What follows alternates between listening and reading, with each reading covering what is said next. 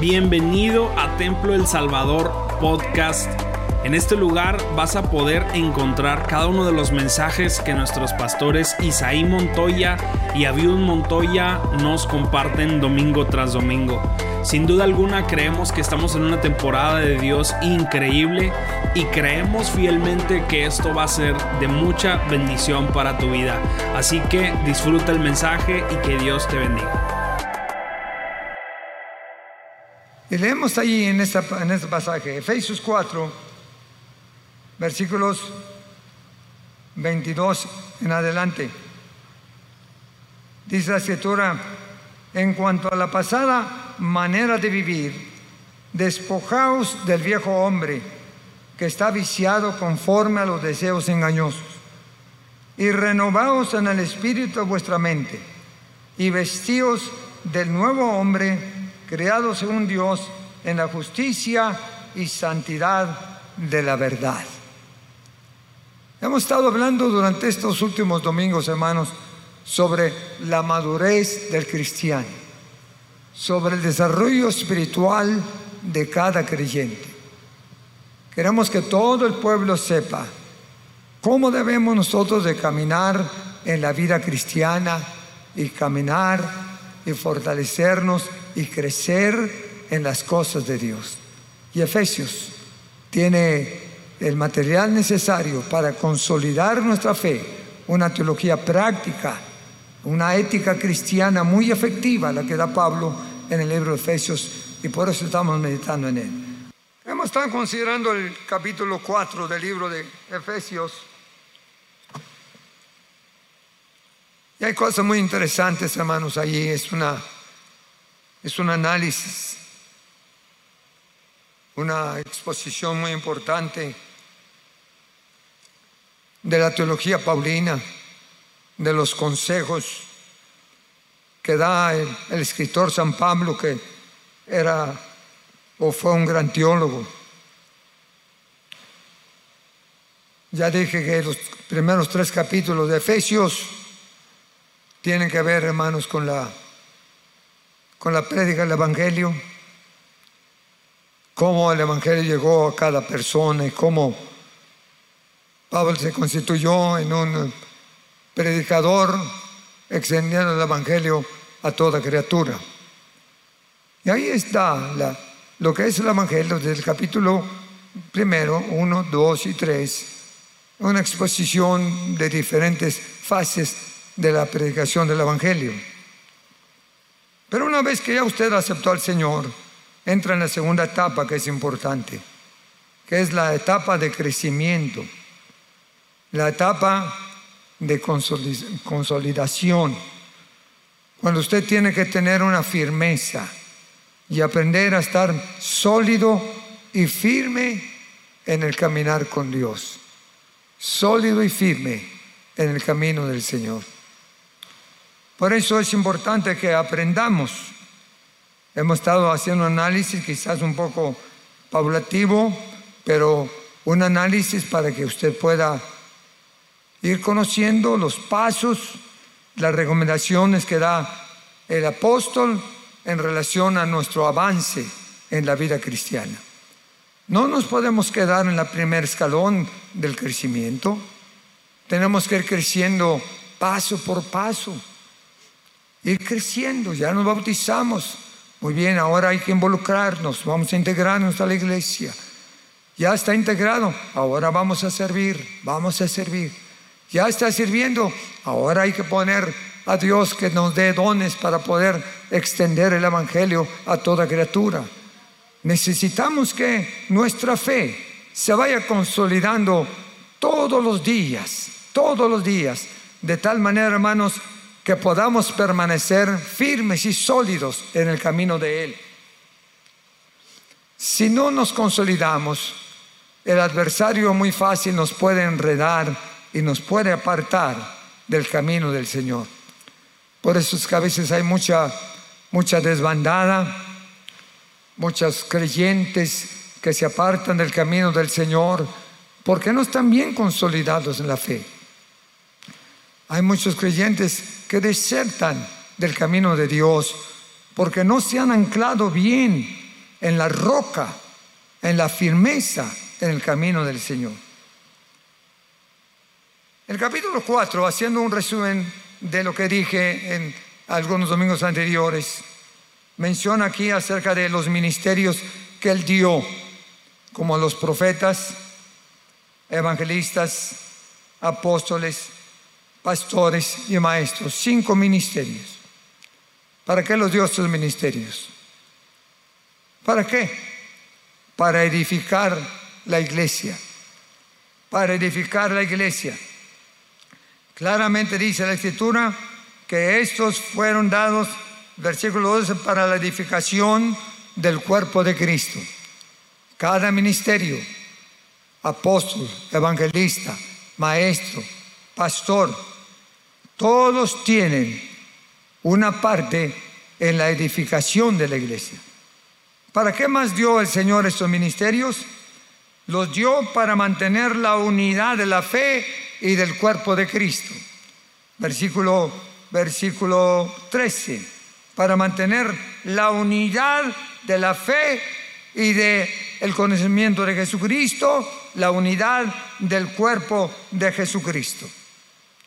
Esto es importante. Para esto dio el Señor estos cinco ministerios, para que trabajen en este trabajo de consolidar, de mantener la unidad del cuerpo de Cristo como un solo cuerpo, como una sola familia, como una sola iglesia, para consolidar la fe de los santos y mantener la unidad y el conocimiento de Jesucristo en todas las esferas. Una tercera cosa, dice que Él dio estos ministerios, versículo 12, para perfeccionar a los santos, para perfeccionar a los santos. ¿Y quiénes son los santos? Todos los que hemos aceptado a Jesucristo como nuestro Salvador, todos los que tenemos a Cristo aquí adentro y tratamos de agradarle al Señor en todas las cosas, esos son los santos. Y dice, para perfeccionar a los santos. Y esta es, hermanos, la meta principal, la meta del cristiano, la meta de todo creyente, llegar a la estatura en el versículo 13, hasta que lleguemos a la unidad de la fe y dice a un varón perfecto a la medida de la estatura de Cristo. Vamos creciendo. ¿O nadie quiere, nadie quiere parecerse al Señor? ¿Usted sigue las pisadas del Maestro? ¿Quiere llegar a esa altura o no? Hasta que todos lleguemos amén, a un varón perfecto, a la medida de la estatura de la plenitud de Cristo. Es decir, que seamos como Él es. Nuestra mente no está nada más en haber aceptado a Cristo. Nuestra meta no está nada más en haberle conocido. Nuestra meta está en poder ir creciendo de fe en fe dice el versículo 15, sino que siguiendo la verdad en amor, crezcamos en todo, en aquel que es la cabeza de la iglesia, esto es Cristo, crecer en todo. Y la meta, vuelvo a repetirla, está allí, hasta que todos lleguemos a un varón perfecto, a una iglesia perfecta a un creyente perfecto, hombre y mujer. Y usted dirá y pensará, ay hermano, está muy lejos esa meta. Yo creo que nunca vamos a llegar. Está muy difícil llegar a un varón perfecto, a una mujer perfecta, un creyente perfecto. Si somos humanos, tenemos nuestras debilidades. Somos frágiles. ¿Quién puede ser perfecto? Hay perfección absoluta, ya lo dije la vez pasada, que pertenece solamente a Cristo. Y la perfección relativa nos pertenece a nosotros. Solos no podemos ser perfectos. Solos no podemos llegar a ningún crecimiento. Pero si seguimos los lineamientos de Dios, sí podemos alcanzar esa perfección que Dios demanda de nosotros. Perfección. No una, una perfección absoluta, sino semejante a Jesucristo. Que usted ya se vea en el espejo y diga, creo que me estoy pareciendo más al Señor. Ya no, ya no estoy igual que antes, ya, ya estoy más derechito. Ahora sí, mi corazón está ya más limpio. Ya mi boca ya no habla tantas tonterías. Ya está más, ya está más, más bien. Amén. Mis oídos ya no están abiertos a tanto chisme, ya están cerrados. Ya, ya voy, ahí voy, ahí voy, ahí voy. Amén. Entonces, hermanos, Pablo da aquí cuatro imperativos importantes. En el versículo 17 hasta el 32 da cuatro imperativos firmes y sólidos en la vida cristiana, en la vida cristiana para poder alcanzar esa perfección. Son imperativos no son, no son eh, eh, ¿cómo podemos decir? Algo optativo. Algunos son unos verbos en acción. Son, son imperativos que se tienen que cumplir. Por eso son imperativos. Cuando Dios dijo, ir por todo el mundo y predicar el evangelio a toda criatura, no fue opción, fue una orden, un imperativo Ir por todo el mundo. ¿Y quién va por todo el mundo? Nada más los ministros, los evangelistas, los misioneros. No, toda la iglesia tenemos que ir sembrando la palabra del Señor a toda criatura. Ir, todos, vayan, esparzamos el Evangelio, prediquemos a Jesucristo a todo mundo, porque fue un imperativo amén, no de opción, sino una orden, ir por todo el mundo y predicar el Evangelio. Así son estos imperativos que era Pablo aquí en los versículos desde el 17 en adelante. Menciono algunos, trataremos de llegar lo más allá posible. El primero está en el versículo 17. El primer imperativo eso pues digo y requiero al Señor que ya no andéis como los otros gentiles que andan en la vanidad de su mente. Primer imperativo, hay que andar, hay que andar como Cristo nos marca la senda. Hay que andar de acuerdo, de acuerdo al lineamiento que Dios nos da en su palabra. Este verbo andar describe el curso de nuestra vida. Describe el curso de nuestra vida. Debemos de andar diferente a como andan los pecadores. Debemos andar diferente a como andan los gentiles. Debemos andar diferente a como anda una persona que no conoce a Jesucristo. Su andar no puede ser igual que el de un pecador.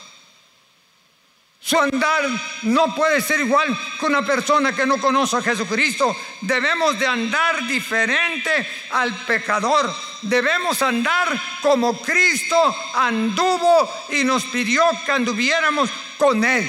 Nuestro andar no puede ser como el andar de los gentiles que no conocen a Jesucristo. ¿Cuál es el andar de los gentiles? Aquí mismo lo describe, mire, Dice, no debemos de andar como los gentiles. ¿Qué dice allí? Que andan en la vanidad de su mente. Orgullosos, altivos, soberbios, que andan en la vanidad de su mente. Ese es el andar del gentil, el andar del pecador. El versículo 18 da otras formas como es el andar del gentil, del pecador tienen el entendimiento entenebrecido para conocer la verdad de Dios y por la ignorancia lo rechazan y por la dureza de su corazón. Ese es el andar del gentil, el andar del pecador. Tienen endurecido el entendimiento. Son ajenos a la vida de Dios. Son ignorantes en cuanto al Evangelio que no quieren saber nada de Él y han endurecido su corazón para no conocer la verdad de Dios. Y esto lo vemos en todas partes. Corazones duros. Algunos por ignorancia nos rechazan. Otros por rebelión. Otros lo rechazan porque tienen el, el entendimiento entenebrecido. ¿Qué decir entendimiento entenebrecido? Cerrado. Cerrado no están, no están dispuestos a escuchar ninguna palabra diferente. Cuando usted les habla del Evangelio, algunos luego, luego ya, ya, ya, no, no me hable de eso, no le de eso. Cuando usted le comparte el Evangelio a una persona, dice, sí, sí, yo sé de eso, ya, ya sé de eso. Su pensamiento está su conocimiento, su entendimiento está entenebrecido. Son ajenos a la vida de Dios, no quieren saber nada de Dios. Algunos por ignorancia, otros por conocimiento secular. Se han llenado tanto de conocimiento secular que ya no quieren saber nada de Dios. Otros no quieren de, de Dios simplemente porque no les interesa, no tienen interés por Él. Pero el diablo entenebrece los pensamientos, nos cierra el pensamiento, nos da un espíritu de ignorancia. Dice, y que su corazón se endurece a la verdad de la palabra. Por eso es que hay muchas personas que han escuchado el Evangelio, han escuchado la verdad, pero no se han arrepentido. No se han arrepentido. Yo platico mucho aquí con un mecánico que está a la vuelta ahí medio así, curioso. Le digo, ¿y tú cuándo te vas a arrepentir? Dice, no, hombre, si ya me sé todo el Evangelio. No, si no te pregunto que si ya te lo sabes, que cuándo te vas a arrepentir. Dice, no, hombre, si yo iba a la iglesia. No, no, yo no te pregunto si ibas o no ibas a la iglesia. Que cuándo te vas a arrepentir. Hasta una vez lo traje aquí al, templo y entró un poquito. Dijo, oye, me siento mal, déjame salir. Voy a salir que me siento mal. Me dicen, pero ¿por qué te sientes mal si estás en la casa de Dios? No, no, sí, sí, pero yo no estoy acostumbrado. Me voy, me voy, me voy. No te vayas. Híncate. No, no, no, no, no, no. Y salió volado como, como saeta. Y yo le sigo. Y yo lo sigo.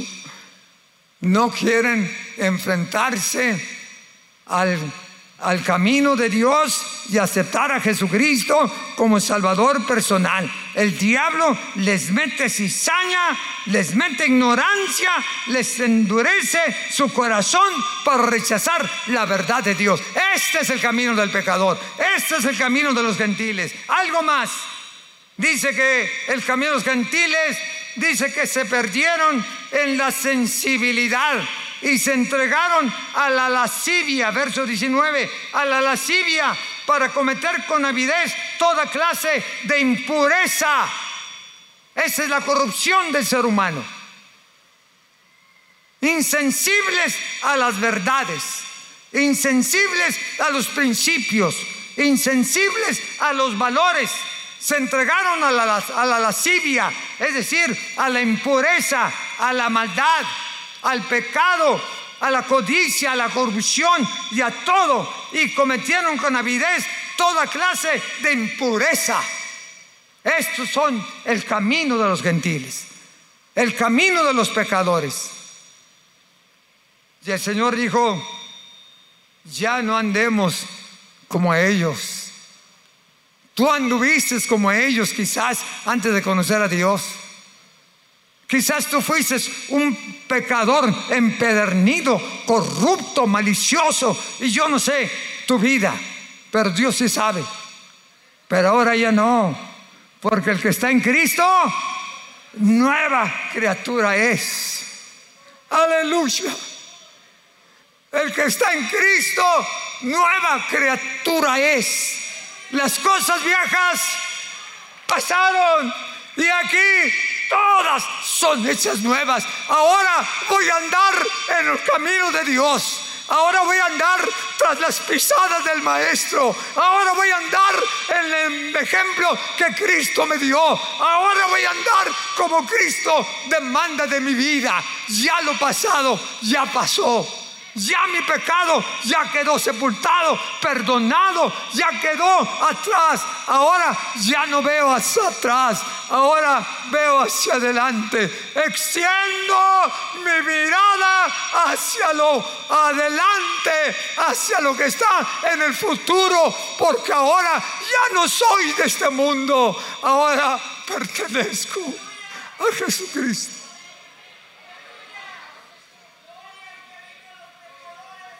Debemos andar como Cristo anduvo, no andar como los gentiles. Debemos andar como anduvieron los grandes patriarcas del Antiguo Testamento, como anduvieron los grandes hombres en el Nuevo Testamento, como un Enoch que estaba cerquita de Dios, caminó con Dios. Y cuando caminaba cerca de Dios, en un momento el Señor se lo llevó. Se lo llevó porque anduvo con Dios. El caminar de Abraham. Abraham caminó con Dios. Caminó de día y de noche con Dios. Y cuando fue probada su fe, salió victorioso.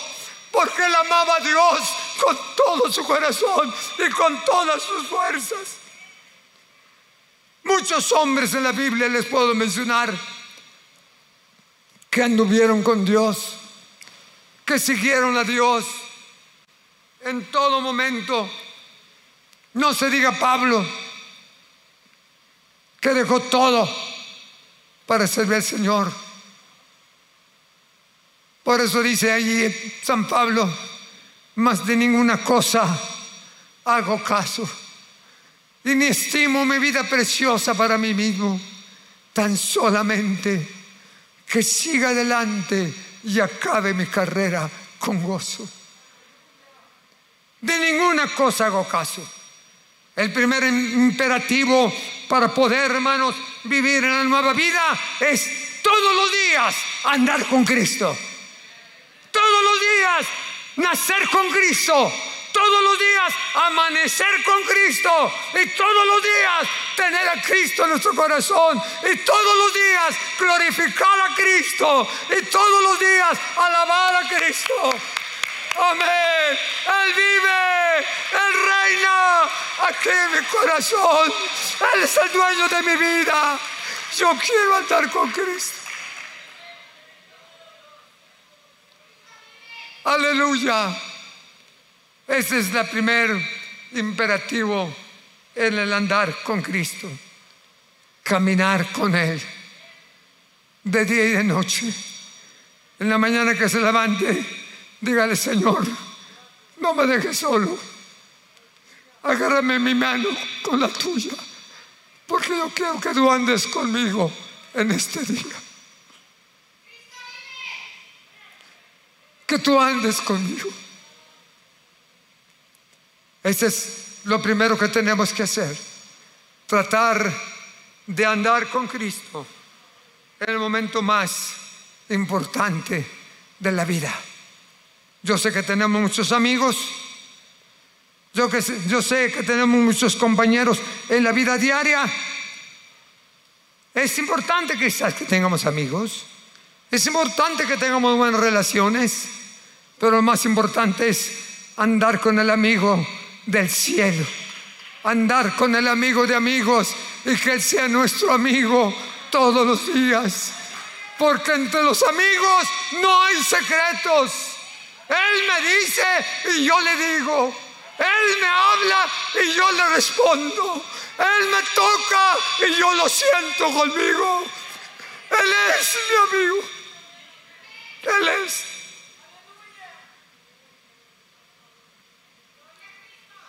Segundo imperativo, versículo 22.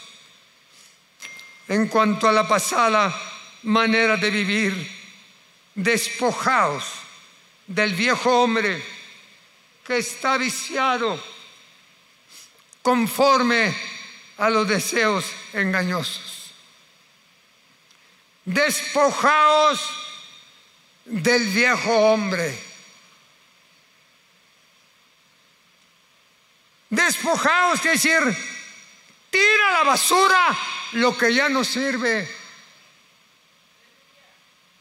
En el original dice, desnúdate de las cosas pecaminosas y vístete como Jesucristo.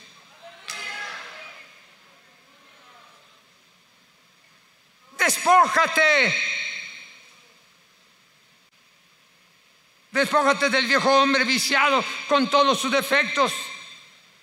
La figura que se usa aquí en este, en este versículo tiene que pensarse en desvestirse, en quitarse las ropas viejas y ponerse las nuevas. Es decir, quema las cosas viejas de tu vida. Quema el hombre viciado en delitos y pecados. Quema todos los vicios que tú arrastrabas cuando eras un pecador. Ahora ya no tienes por qué hacerlos. Ahora estás en Cristo.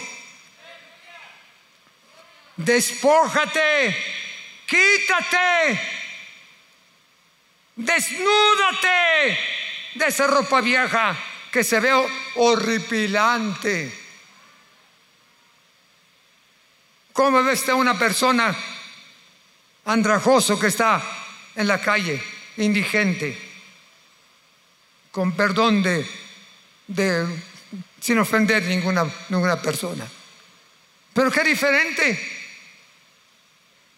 Pero cuando viene Jesucristo, vendrá igual. Cuando viene Jesucristo, tiene que cambiar. Como aquel hombre que el Señor lo sanó, que estaba cojo y el Señor lo tocó. Dijo, anda. Y se levantó. Le crujieron todos los huesos, hicieron ruidos, se relinchó todo el hueso. Se levantó y aventó la capa y aventó todo el hecho y aventó todo lo que tenía. Dijo, ¿para qué quiero esas mujeres?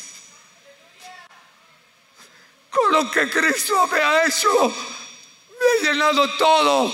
Ya no necesito lecho, ya no necesito cobijas, ya no necesito nada de eso. Ahora ando con Cristo, ando con Cristo.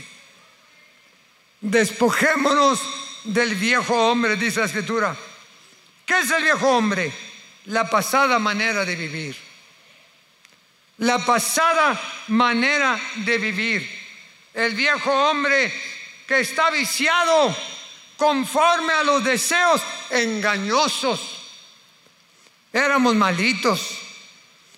Teníamos el temperamento de nuestros ancestros no, yo soy así porque mi abuelo era muy maldiciendo y era muy vicioso. Por eso soy así.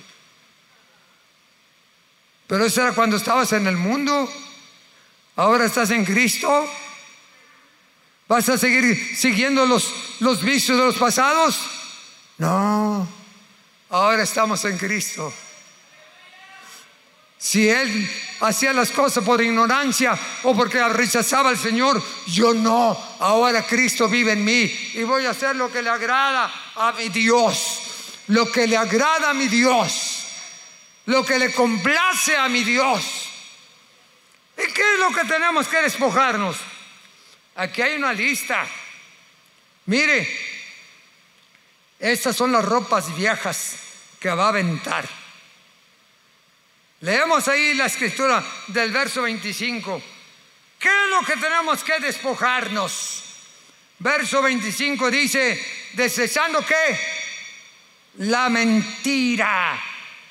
Hablad verdad, cada uno con su prójimo, porque somos miembros los unos de los otros. Desechad la mentira.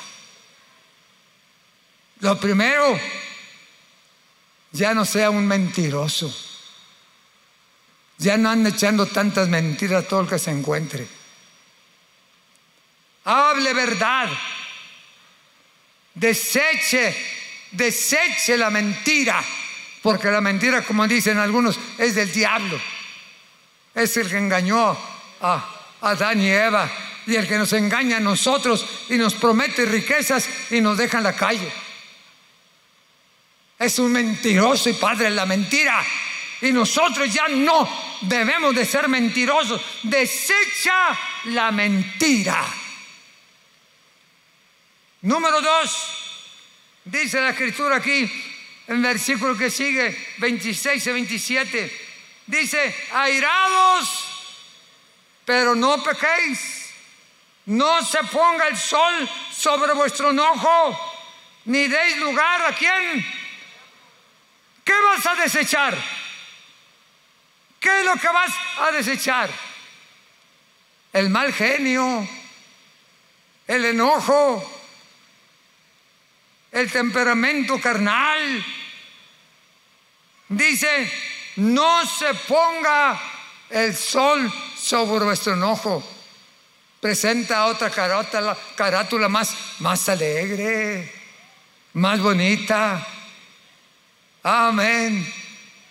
Que no te vean todos los días enojado. Todos los días estás, estás de mal genio. Ay, no te puedo ni hablar. Ay. No, ahora Cristo vive aquí en mi corazón. Ya no vivo yo, mas ahora Cristo vive en mí.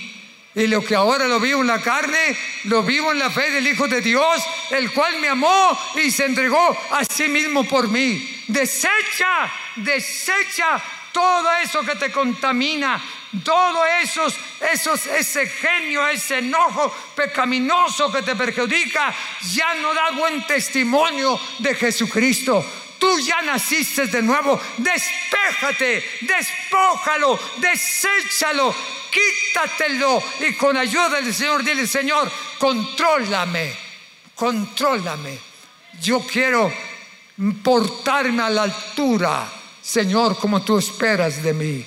Quiero ser un hijo tuyo y reflejar tu amor, tu paciencia y el fruto del Espíritu en mi vida de tal manera que te pueda honrar y que te pueda glorificar. Desecha el enojo, dice la Escritura.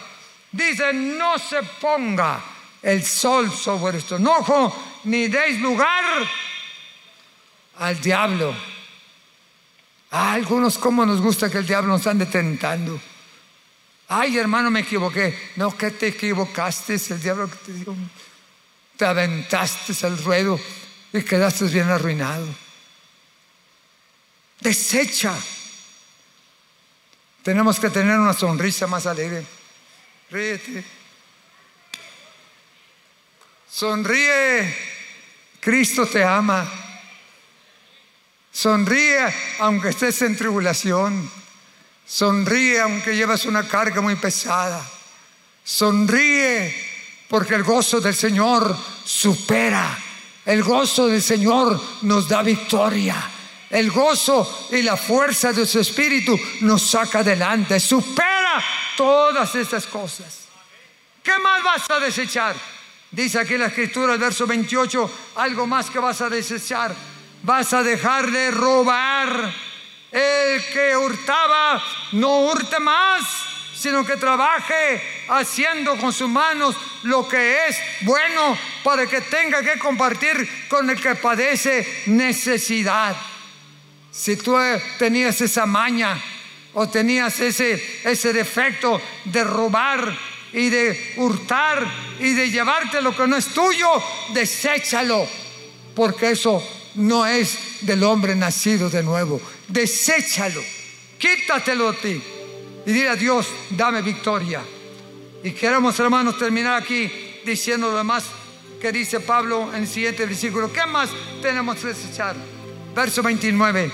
Ninguna palabra corrompida salga de vuestra boca, sino la que es buena para la necesaria edificación, a fin de dar gracia a los oyentes desecha, desecha toda palabra corrompida, toda palabra maldosa, deséchala. Corrige tu vocabulario, corrige tu manera de hablar, Corrige tu manera de expresarte. La gente se conoce por lo que hablas. La gente se conoce por la forma como se presenta. La, fe, la gente te va a conocer si eres cristiano o no eres cristiano por la forma como te portas, por la forma como vives. Desecha todas estas cosas. Esto que te está estorbando. Palabra corrompida, maldiciones, chistes de doble sentido, palabras corruptas que no convienen al cristiano, que no estén en tu boca, porque tu boca debe ser usada solamente para adorar y glorificar a Dios. Tu vocabulario debe de ser para levantar en alto el nombre de Dios. Tu vocabulario debe de ser para decirle cosas buenas al Todopoderoso. Tu vocabulario debe ser para agradecerle al Señor todas las cosas que Él te ha dado, para darle la gloria y la gloria al Señor. Desecha toda palabra corrupta. ¿Por qué este cuadro de bajezas da Pablo aquí? Porque todo esto en el versículo 30 dice, contrista al Espíritu Santo de Dios, con el cual fuiste sellados para el día de la redención. Quítese de vosotros toda amargura, enojo, ira, gritería, maledicencia y toda malicia. Quítese todo esto, porque si sigues haciéndolo, eso contrista al Espíritu Santo de Dios. Lo apaga al Espíritu Santo. Porque algunos ya no sienten gozo porque algunos ya no levantan las manos. No sé cómo te habrás portado. A lo mejor tienes el Espíritu Santo arrinconado allá en tu corazón. Bien arrinconado. No le has dado lugar al Espíritu. Comienza a alabar el nombre del Señor. Comienza a leer la palabra. Comienza a meterte en el terreno de Dios. Cultiva tu vida espiritual. Alaba y glorifica el nombre del Señor. Métete con Dios. Camina con Dios, satúrate de su presencia. Y entonces el Espíritu Santo fluirá como ríos de agua viva. Fluirá. Hablarás lenguas. Glorificarás a Dios. Sentirás el gozo. Sentirás la alegría sentirás su presencia porque está fluyendo el poder de Dios en nuestra vida. El corazón está descontaminado, el corazón está limpio. Como dicen los médicos, hay que purificarte el interior. Hay que quitarte todo lo que te está estorbando Amén. Y cuando Dios nos da una limpieza interna, comenzamos a sentir el toque de su mano, el poder de su espíritu, la presencia de Dios que fluye. Muchas gracias por quedarte hasta aquí con nosotros. Recuerda que también puedes encontrarnos en A Corazón Abierto podcast, en donde encontrarás charlas con nuestros pastores, con miembros del staff y con muchas personas más. Así que nos vemos la próxima semana. Muchas gracias y hasta luego.